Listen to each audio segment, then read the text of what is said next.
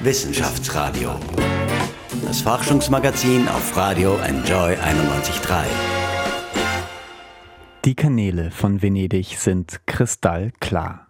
Die Luft in Peking ist zum Atmen und der Himmel über Wien ohne einen Kondensstreifen. Die Natur hatte während Corona kurz Zeit, sich zu erholen. Aber wie geht es weiter?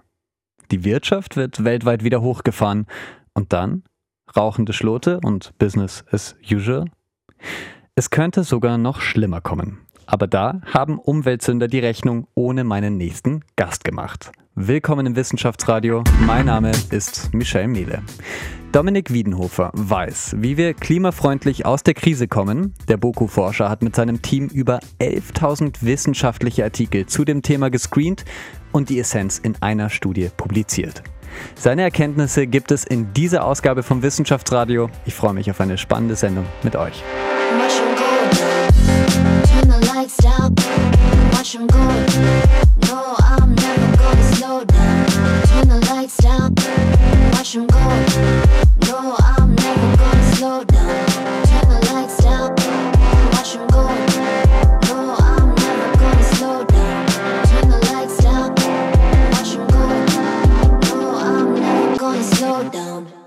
Willkommen im Wissenschaftsradio und hallo Dominik Wiedenhofer. Ja, hallo, schön, dass ich hier sein kann. Du bist Forscher am Institut für soziale Ökologie an der Universität für Bodenkultur in Wien. Erzähl mal ganz kurz, was forschst du da?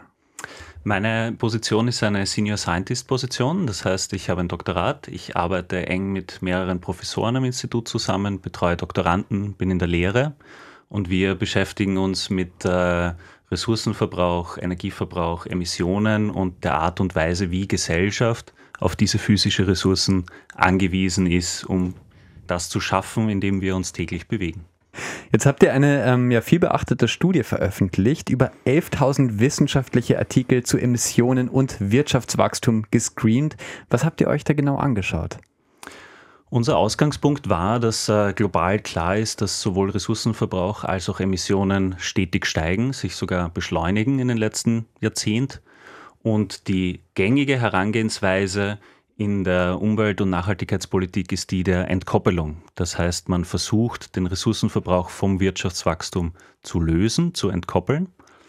Ähm, was bedeutet, dass man versucht, das Wirtschaftswachstum hochzuhalten, das Wirtschaftswachstum voranzutreiben und gleichzeitig meistens durch effizienz- und technologiebasierte Maßnahmen besagten Ressourcenverbrauch und Emissionen zu senken. Jetzt ist das natürlich der Wunschtraum vieler Entscheider. Die Wirtschaft wächst weiter und die Emissionen gehen zurück. Geht das denn? Was wir in diesen Studien gesehen haben, wir haben in Summe 836 Studien im Detail analysiert und zusammengefasst. Was wir in diesen Studien gesehen haben, ist, dass es historisch Beispiele dafür gibt, dass eine sogenannte relative Entkoppelung oft stattfindet. Das heißt, Ressourcenverbrauch wächst, Emissionen wachsen, nur die Wirtschaft wächst noch schneller. Das klingt zwar erstmal ganz gut, aber was wichtig ist, ähm, Emissionen und Ressourcenverbrauch müssen sinken, müssen absolut sinken und das wäre die absolute Entkoppelung, die notwendig ist, um die Klimakrise einzubremsen. Und das geht sozusagen nicht. Das findet sich sehr, sehr selten. Die einzigen Beispiele, die wir gesehen haben, sind entweder große soziale Krisen wie der Zusammenbruch der Sowjetunion oder vielleicht auch die Corona-Krise. Das ist natürlich nur ein kurzfristiges Ereignis. Das ist etwas, was natürlich nicht erwünscht ist oder was sozial ja keine, keine Zielvorstellung sein kann. Und das Zweite, was wir gesehen haben, ist, dass äh, niedriges Wirtschaftswachstum gemeinsam mit ambitionierten Maßnahmen, das kann sehr wohl absolute Reduktionen ähm, herbeiführen. Aber auch hier sieht man, das sind wenige Länder, sehr äh, aktuelle Verläufe. Also auch hier muss man noch sehen, ob das durchgehalten werden kann, weil wie gesagt, wir reden von Null Emissionen bis 2050. Mhm. Oder in Österreich bis 2040 wollen wir ja klimaneutral werden. Schaffen wir das? Also ich glaube, wir müssen klimaneutral werden. Die Auswirkungen der Klimakrise sind was man jetzt weiß, wären verheerend, wären katastrophal. Die Klimakrise ist jetzt schon hier und sie wird nur schlimmer werden. Ich glaube, es ist ein Muss, über das wir hier reden. Ich glaube, dass mit genug politischem Willen und genug sozialer Veränderung das möglich sein kann. Die Technologie sehe ich hier nicht als das Problem. Es gibt genug effiziente Technologien, es gibt erneuerbare. Das, woran es scheitert, ist im Grunde genommen der Fokus aufs Wirtschaftswachstum, der Fokus auf hohen Konsum, der Fokus darauf, möglichst wenig zu verändern und trotzdem etwas erreichen zu wollen. Spannend. Also da stellt sich das ganze Wirtschaftswachstum oder ja, unsere Weltansicht in, in Frage. Würde ich auch nochmal drauf eingehen. Ganz kurz vorher, Österreich hat ja gerade ein Konjunkturpaket für die Corona-Krise geschnürt. Zwei Milliarden gehen ins Klima. Hast du dir das angesehen? Also ich verfolge das natürlich. Ähm, das ist jetzt nicht mein genaues Fachgebiet, aber aus dem, was ich so mitbekommen habe, sehe ich eine Reihe von sehr sinnvollen Maßnahmen hm. Und ich sehe eine Reihe von sehr problematischen Maßnahmen. Zum das Beispiel. natürlich mit den Machtverhältnissen in der Regierung zu tun. Okay.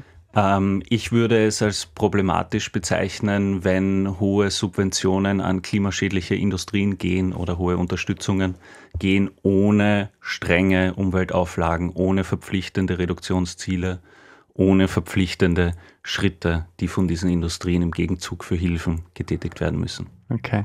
Deine Forschung, die hören wir, die schauen wir uns jetzt gleich ganz noch mal ein bisschen genauer an. Äh, vorher gibt es eine kurze Musikpause.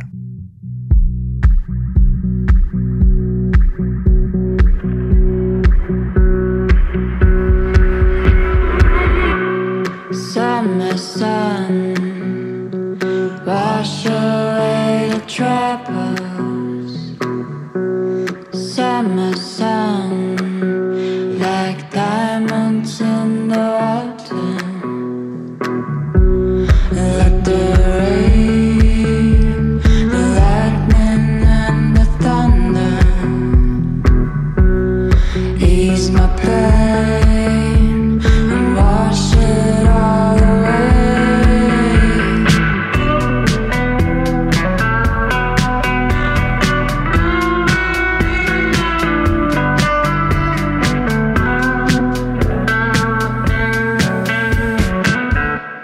Zurück im Wissenschaftsradio.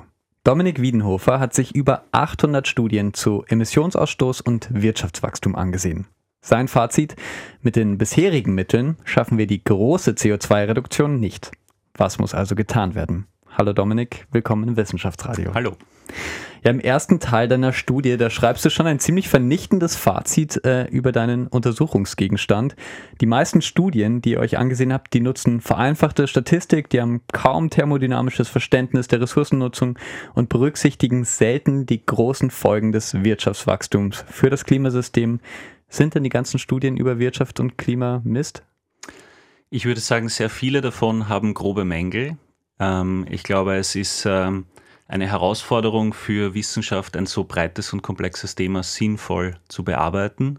Und ich sehe hier oft eine gewisse Verengung auf, auf ganz spezifische Zugänge und auf sehr spezifische statistische Methoden, die nicht auf einem zugrunde liegenden Verständnis davon basieren, dass unsere gesamte Volkswirtschaft, unser, unser gesamtes Leben von Ressourcenverbrauch abhängt. Ja. Also die Ideen, die hier oft herumschwirren, dass wir über Digitalisierung ähm, und über Smart-Technologien und über Serviceindustrien unsere Probleme lösen können, die sehe ich als sehr verkürzt an, Ja.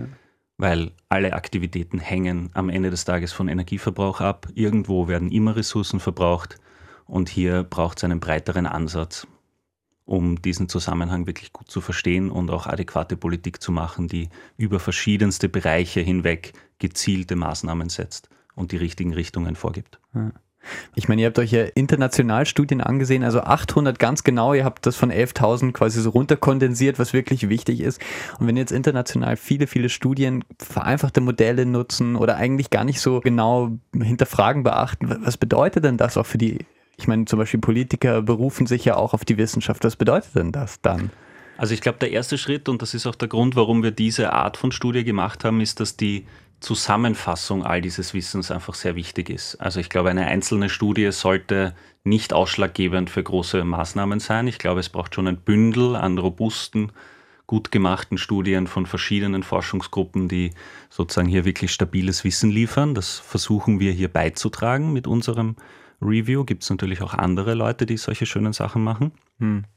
Und das, was wir ganz zentral gesehen haben, ist, dass die Komplexität der Weltwirtschaft dazu führt, dass man nicht nur punktuell auf einzelne Fragen schauen kann. Also simples Beispiel, wenn Ressourcenverbrauch oder Emissionen in China oder sonst wo auf der Welt passieren, um unseren Konsum zu ermöglichen, dann darf ich mich natürlich nicht darauf beschränken, nur auf Emissionen in Österreich zu schauen, sondern dann muss ich diese ausgelagerten Emissionen, diese sogenannten Fußabdrücke, die muss ich dann natürlich mitdenken. Und dafür gibt es Methoden, die muss man aber verstehen. Man muss diese Zusammenhänge verstehen und erst dann kann man wirklich sinnvolle Beiträge zu dieser Entkoppelungsfrage leisten. Und ich glaube, hier versuchen wir ähm, zu skizzieren, was es eigentlich braucht, um dieses Thema wirklich sinnvoll zu bearbeiten, weil eben zu viele der begutachteten Studien sehr punktuell und sehr verengt in diese Frage hineingehen und vielleicht oft nicht drüber nachdenken, dass halt sozusagen ein, ein Leben ohne Materie ist, nicht möglich ist. So, wie, wieso ein Leben ohne Materie nicht möglich ist, das verstehe ich gerade nicht. Ähm, naja, sozusagen die, es gibt die weit verbreitete Ansicht, dass Energieverbrauch und Emissionen für Wirtschaftswachstum nicht wichtig sind, weil die Kosten für diese sehr niedrig sind. Das wäre der klassische Ökonomenblick. Mhm. In dem Moment, wo man sich aber Gedanken macht, wie jede einzelne Maschine, jeder PC hier im Raum funktioniert, wie unser Essen hergestellt wird, überall findet Energieverbrauch statt. Das heißt, ich muss auf die physischen Prozesse schauen, wenn ich verstehen will, wie sich Wirtschaft von physischen Prozessen entkoppeln kann. Und Ressourcenverbrauch und Emissionen sind nun mal in erster Linie Tonnen, die fließen oder die freigesetzt werden und nicht einfach nur der Geldwert, den wir denen geben. Okay. Also das hätte vielleicht sogar ich hinge äh, hingebracht, das mit zu bedenken. Aber mal sehen. Ich meine, das ist natürlich eine harsche Kritik an, an vielen Kolleginnen und Kollegen. Glaubst du, die schauen sich das jetzt an und sagen, uh, eigentlich müssten wir alle jetzt in derselben Art und Weise diese Studien aufsetzen? Oder wie hoffst du, dass der gehört wird? Also natürlich hoffe ich in erster Linie, dass das möglichst breit wahrgenommen wird und vielleicht die Forschungspraxis in manchen Bereichen dadurch mhm. verbessert wird. Ich glaube nicht, dass wir den Weisheit letzter Schluss hier präsentieren, sondern dass wir einfach die Komplexität dieser Zusammenhänge mal systematisch aufarbeiten, um eben klarzustellen, wo muss man hinschauen, wenn man Entkoppelung äh, und Wirtschaftswachstum wirklich verstehen möchte. Und das das, was sehr viel passiert, dass nämlich die üblichen Datenbanken mal schnell abgeklappert werden und dann werfe ich meine Statistikmaschinerie an und habe schöne Ergebnisse. Das ist zu wenig. Man muss schon verstehen, was verwendet man für Indikatoren, was messe ich da eigentlich, was sind das für Zusammenhänge, wie passen die Methoden überhaupt dazu zu meiner Fragestellung und kann ich so wirklich robuste Einsichten liefern. Also was wir zum Beispiel gesehen haben, ist, dass sehr viele ökonometrische Studien nicht mal genau ausweisen, was sie unter Energieverbrauch wirklich verstehen. Wir mussten in vielen Fällen in die Primärquellen hineingraben, um herauszufinden, was sie da überhaupt verwenden. Und dann kann ich natürlich Schlussfolgerungen solcher Studien nur schwer ernst nehmen, wenn durchschimmert, dass die Autoren und Autorinnen eigentlich gar nicht wissen, was sie da wirklich verwenden und was sie da wirklich beobachten.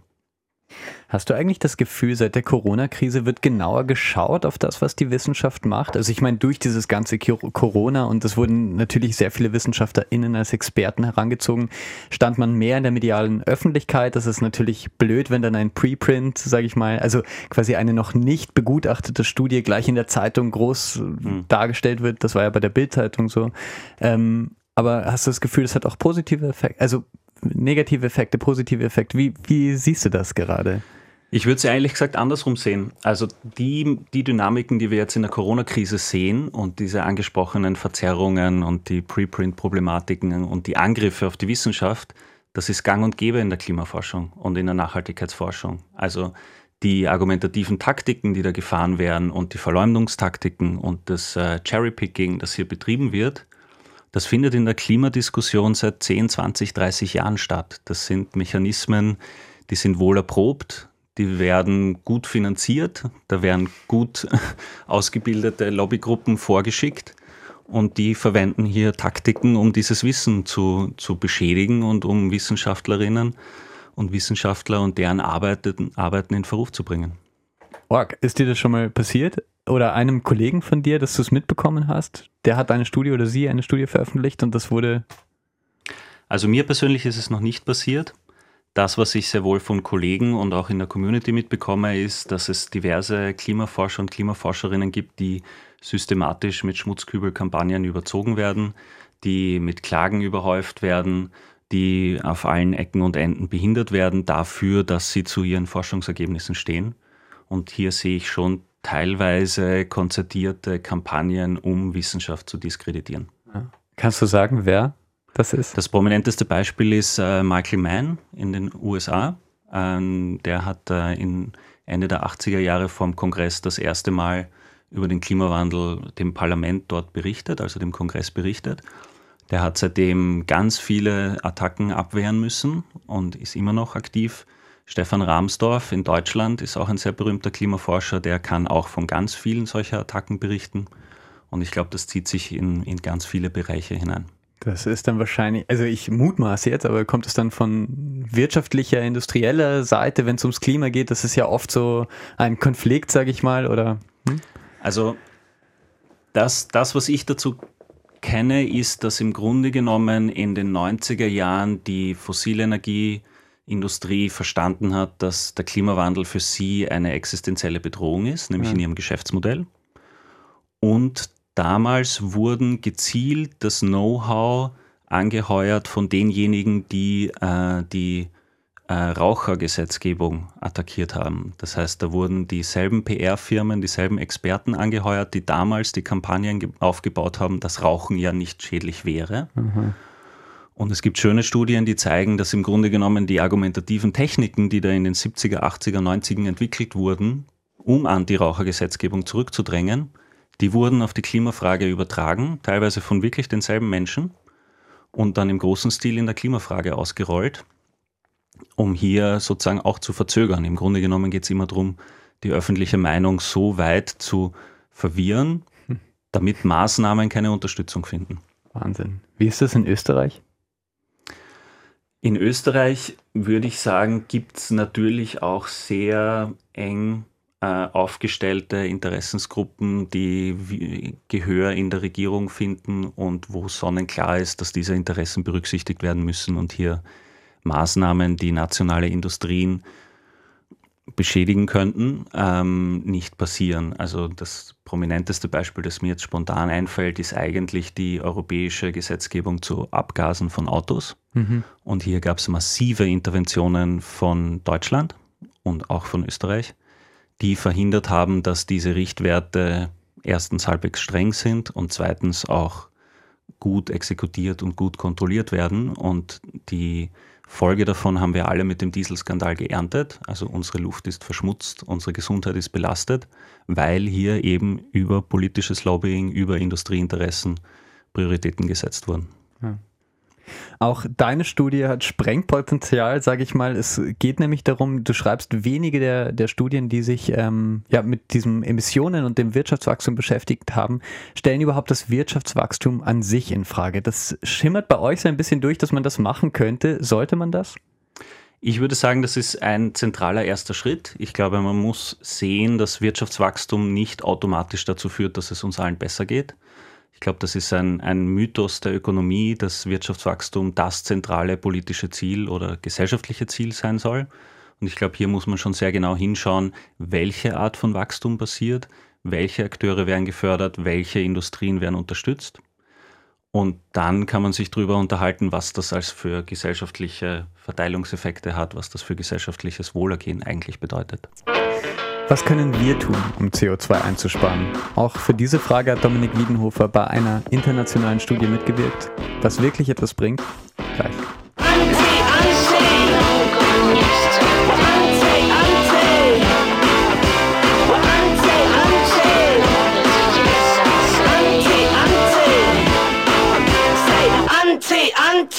Willkommen zurück im Wissenschaftsradio. Wenn ihr uns gerade im Auto hört, dann müsstet ihr aus Klimaperspektive eigentlich sofort rechts ranfahren und aufs Fahrrad wechseln. Denn ein autofreies Leben, das spart laut Dominik Wiedenhofer am meisten CO2 ein. Was können wir persönlich tun, um weniger CO2 zu verbrauchen? Darüber spreche ich jetzt mit ihm im Wissenschaftsradio. Hallo Dominik. Hallo. Die Universität Leeds, die hat sich mit Beteiligung der BOKU angesehen, wo man CO2 einsparen kann. Ganz kurz, was verbraucht denn eine Österreicherin, ein Österreicher an CO2 im Jahr? Was wir gemacht haben, wir haben uns den sogenannten Fußabdruck des Konsums angeschaut. Das heißt, es geht um die gesamte Herstellungskette all dessen, was wir konsumieren. Das heißt, auch das, was in China oder sonst wo auf der Welt passiert, um unsere Güter und Dienstleistungen zur Verfügung zu stellen, das haben wir inkludiert. Das ist, finde ich, der erste wichtige Schritt um dieses Thema wirklich gut beschreiben zu können. Ähm, und das, was wir gesehen haben in der Zusammenfassung von wieder Dutzenden, Hunderten Studien, ist, dass Autofahren mal das große Hauptproblem ist. Das zweite große Problem ist Fleischkonsum. Hier reden wir vor allem über Rinder, aber generell Fleisch.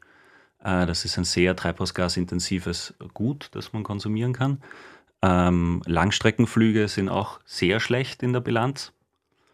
Und dann gibt es viele, viele Maßnahmen, die, die oft als umwelt, umweltfreundliches Verhalten beschrieben werden, die natürlich Potenziale haben, aber die jetzt nicht mehr unter den, unter den großen, großen Brocken zu finden sind. Aber zurück zur Frage noch ganz kurz. Also, was verbraucht denn eine Österreicherin, Österreicher an CO2 im Jahr? Weißt du das gerade? Oder? Also ja, weiß ich. Das, das was man vorne wegschicken muss, die, die Haupt, der Hauptfaktor für den eigenen CO2-Fußabdruck ist in erster Linie mal das Einkommen. Je mehr ich konsumiere, je größer meine Wohnung ist, desto mehr ich Auto fahre, desto mehr ich Langstrecke fliege, desto höher ist mein Fußabdruck. Ja. Ähm, und in Österreich, grob gesagt, können, kann man davon ausgehen, dass man zwischen 6 und 15 Tonnen CO2 pro Kopf pro Jahr mhm. durch seinen Konsum ähm, verursacht.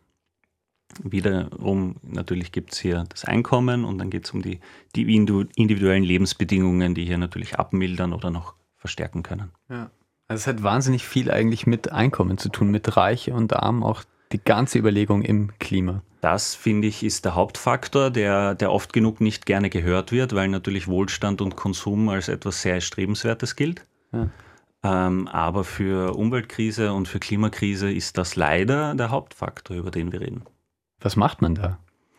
In erster Linie ähm, hat man als Individuum viel Spielraum. Also wir haben es eh schon genannt, autofreies Leben, möglichst wenig Fleisch essen, wenn dann bioregional konsumieren Ökostrom zu Hause beziehen, hm. ähm, auf Langstreckenflüge und auch Kurzstrecke zu verzichten, womöglich. Das sind alles Maßnahmen, die mehr oder weniger gut eigentlich möglich sind, je nach Lebensbedingungen. Äh, und der zweite Faktor ist natürlich, dass es die richtigen Rahmenbedingungen braucht. Das heißt, hier reden wir über Infrastruktur, hier reden wir über gute Raumplanung, hier reden wir über politische Maßnahmen, die dafür sorgen, dass klimafreundliches Verhalten das Einfachere wird. Momentan ist es ja so, dass man sozusagen oft den Schritt aus dem klimaschädigenden Verhalten raus recht mühsam machen muss. Mhm. Äh, das hat natürlich was damit zu tun mit den Rahmenbedingungen, in denen wir uns befinden. Also ich glaube, das Autofahren ist ein wunderschönes Beispiel, wenn Infrastrukturen darauf ausgelegt sind, dass jeder ein Auto hat, wenn die Speckgürtel um die Städte herum immer weiter wachsen, wenn der öffentliche Verkehr immer weiter ausgedünnt wurde in den letzten Jahrzehnten, dann darf man sich halt nicht wundern, wenn Menschen mit dem Auto fahren. Ja. Reden wir dann auch über Vermögenssteuer eigentlich? Ich glaube, das ist eine Maßnahme, die man sehr wohl sich genau anschauen sollte. Ich sehe in den Studien, die ich gemacht habe und auch viele andere, dass Ungleichheit ein zentraler Faktor dafür ist, dass eben wenige viele Emissionen verursachen. Und hier stellt sich natürlich die Frage, sozusagen, erreichen wir soziale Ziele für alle oder erreichen wir viel Konsum für wenige? Hm. Eine Sache, die ich wirklich spannend fand, auch ähm, Platz 1 Klimasünder bei eurer Studie aufgelistet ist das Auto und gleich darunter ist das Elektroauto. Wieso ist das so? Das äh, haben wir auch heftig diskutiert in der Autorengruppe. Das fanden wir sehr interessant. Ich glaube, die zentrale Einsicht, die sich daraus ergibt, ist, dass das autofreie Leben hat das höchste Potenzial, weil ich hier somit mir selbst die Möglichkeit überhaupt nehme, diese Emissionen zu verursachen und eigentlich gezwungen bin, mit den Öffis zu fahren oder zu Fuß zu gehen, mit dem Rad zu fahren. Das Elektroauto hat hohe Potenziale dort, wo das strukturell für mich nicht möglich ist. Also wenn ich am Land lebe und es keine Öffis gibt, dann ist das Elektroauto schon eine kluge Option. Und ich glaube, der eine Knackpunkt, den man über alle Studien hinweg sieht, ist, womit tanke ich mein Elektroauto? Wenn ich den mit sauberen grünen Ökostrom tanke, dann ist das Elektroauto sinnvoll. In dem Moment, wo ich dreckigen Strom tanke, Kohlestrom tanke, natürlich schneidet das dann nicht mehr so gut in der Bilanz ab und natürlich, hier sieht man das auch, gibt es sogar Potenziale dafür, dass die Emissionen in Summe sogar steigen können. Mhm, ja, Wenn ja. ich dann nämlich dreckigen Strom tanke und viel damit fahre und vorher vielleicht nicht viel gefahren bin, dann ist in Summe die Bilanz negativ. Okay. Also äh, gerade wurden ja 5000 Euro Kaufprämie sozusagen für Elektroautos beschlossen, ist nicht, kann man machen sozusagen, würdest du jetzt sagen? Ich würde sagen, dass Elektrifizierung der Mobilität ist ein total wichtiger Baustein für gewisse Bereiche. Ich glaube, es ist gleichzeitig extrem wichtig dafür zu sorgen, dass ein autofreies oder autoarmes Leben die leichtere Möglichkeit wird und die zugänglichere Möglichkeit wird. Ja. Das heißt, alle ins Elektroauto zu setzen, ist allein noch keine Klimastrategie. Ja. Das Linzer Market Institut hat äh, vor kurzem mal eine Umfrage gemacht äh, unter jüngeren Menschen, ich glaube bis 29 Jahre. Also es kam auf jeden Fall raus, die 14- bis 29-jährigen Männer auf jeden Fall. Ein Drittel wären in dem Fall auch für Atomkraft, weil es weniger CO2 emittiert. Wie findest du denn das?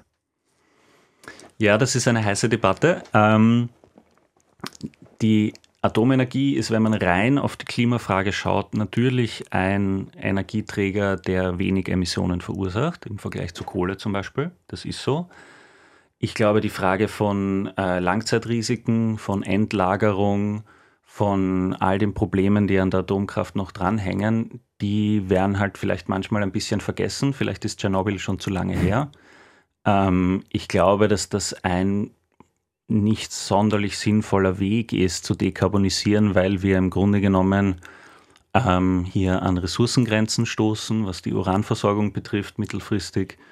Und weil ich persönlich die Langzeitprobleme von Atomkraft viel zu problematisch finde, um das jetzt wirklich als zentrale Klimastrategie zu sehen. Also. Stichwort Endlager, Stichwort Verstrahlung, Stichwort all die Vorfälle, die ständig passieren. Ich glaube, da gibt es viel bessere Möglichkeiten. Ich glaube, es ist viel zu wenig bekannt, dass mh, hm, Photovoltaik und Windenergie ex extrem billig geworden ist in den letzten Jahren. Wir sehen hier einen exorbitanten Verfall der Preise.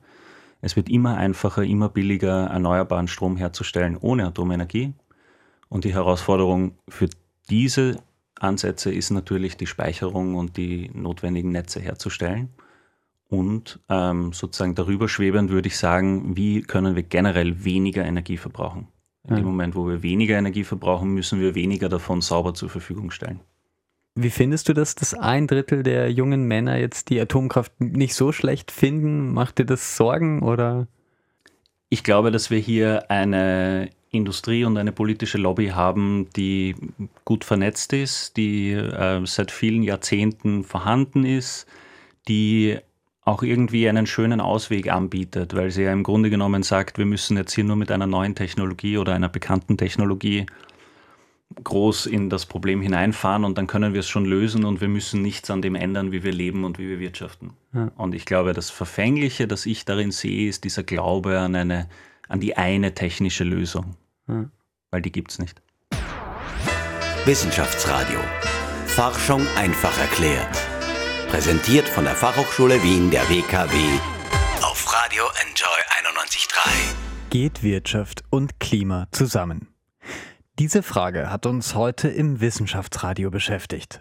Dominik Wiedenhofer von der Universität für Bodenkultur sagt, bedingt. Es braucht ein niedriges Wirtschaftswachstum mit großen Anstrengungen fürs Klima. Einfach nur Wachstum ist sogar kontraproduktiv.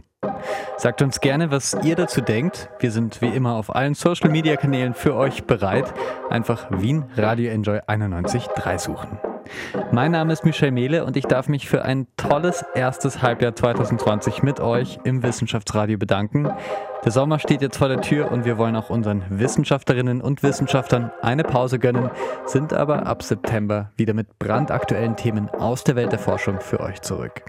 Bis dahin könnt ihr gerne den ein oder anderen Podcast nachhören. Ich wünsche euch auf jeden Fall viel Zeit zum Lernen und Entspannen und freue mich, wenn wir uns ab Herbst wieder hören. Bis dahin im Wissenschaftsradio.